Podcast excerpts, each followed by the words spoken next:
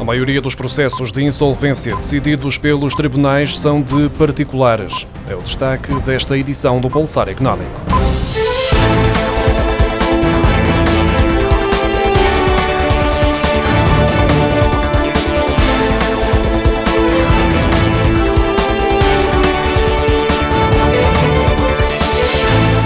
Número de insolvências decididas pelos tribunais está a aumentar e no primeiro semestre 80% dos processos foram referentes a particulares, além de 75% dos acordos de insolvência e de reestruturação de dívidas, superando largamente o número de empresas em situação de insolvência.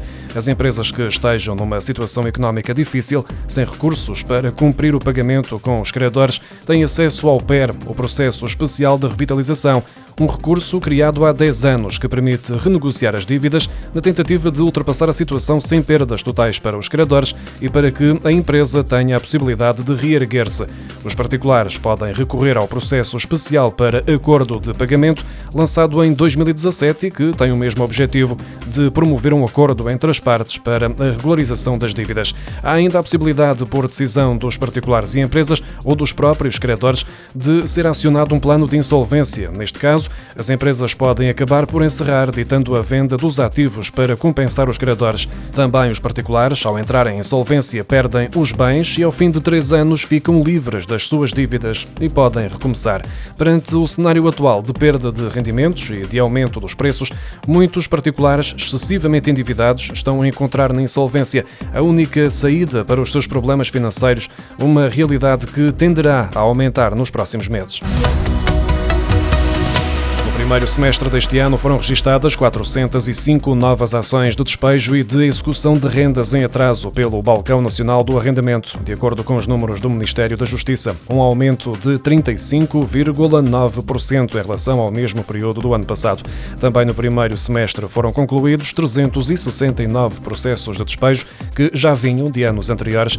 Os inquilinos exigem tetos nas rendas e mais regulação do mercado por outro lado, os proprietários queixam-se de regras desequilibradas, onde parece que os inquilinos só têm direitos e os senhorios só têm deveres, e afirmam que, num cenário de limites nas rendas e maior regulação, é preferível tirar as casas do mercado de arrendamento. Um cabaz de bens alimentares essenciais custa atualmente 209,48 euros. Entre 23 de fevereiro, véspera do início do conflito armado na Ucrânia, e a data em que a DECO Proteste iniciou esta análise, e o dia 9 de novembro, o cabaz alimentar já aumentou 25,85 euros, ou seja, mais 14,8%. Os laticínios com um acréscimo de 20,68% e a carne com 20,46% são as categorias que têm registrado registrado os maiores aumentos nos últimos nove meses. Embora as subidas sejam mais acentuadas nos laticínios e na carne, os aumentos têm-se feito sentir em todas as categorias alimentares analisadas entre 23 de fevereiro e 9 de novembro. Também as frutas e os legumes com 14,44%, o peixe com 13,97%, as mercearias com 11,57% e os congelados com 1,17% viram os seus preços subir. Desde 23 de fevereiro, a DECO Proteste tem monitorizado todas as quartas-feiras, com base nos preços recolhidos no dia anterior, os preços de um cabaz de 63 produtos alimentares essenciais, que inclui carne, peixe, fruta, legumes, cereais, leite e derivados. Instituto Nacional de Estatística reviu em baixa a taxa de inflação de outubro para 10,1%, menos 0,1 pontos percentuais do que o previsto inicialmente. No entanto, o valor continua a representar o nível mais elevado desde maio de 1992. O indicador de inflação subjacente, ou seja, o índice total excluindo os produtos alimentares não transformados e energéticos, manteve a tendência de subida dos meses anteriores, registando uma variação de 7,1%, depois dos 6,9% verificados em setembro. É a taxa mais elevada desde janeiro de 1994. O índice relativo aos produtos energéticos subiu 5,4 pontos percentuais para uma variação de 27,6%. Já no que diz respeito aos produtos alimentares não transformados, foi observado um crescimento para 18,9%, depois dos 16,9% em setembro, o valor mais elevado desde junho de 1990.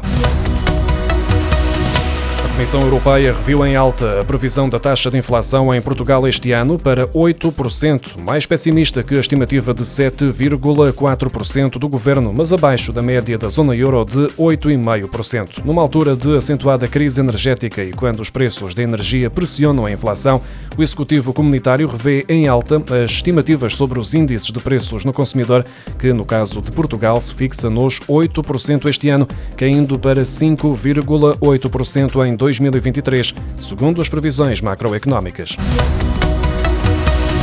O número de trabalhadores contratados e os salários médios brutos nos setores da construção e do imobiliário subiram mais de 5% no terceiro trimestre face ao mesmo período do ano passado, de acordo com os dados do Instituto Nacional de Estatística. Apesar dos aumentos salariais, a construção e o imobiliário continuam a estar entre as atividades económicas menos bem remuneradas do país, estando entre as 10 mais baixas, numa lista em que o setor da agricultura, produção animal, caça, floresta e pesca ocupa o último lugar com salário médio médio de 894 euros brutos mensais. O setor da construção registra uma falta estrutural de mão de obra qualificada. Nos meses de verão, conseguiu contratar, havendo hoje mais 5,6% de profissionais do que há um ano. Estão contabilizados 322 mil trabalhadores na construção em Portugal, segundo os dados do INE, referentes ao final de setembro. As atividades imobiliárias contam com mais 5,3% de profissionais a trabalhar nesta área, totalizando 52.600 600 trabalhadores.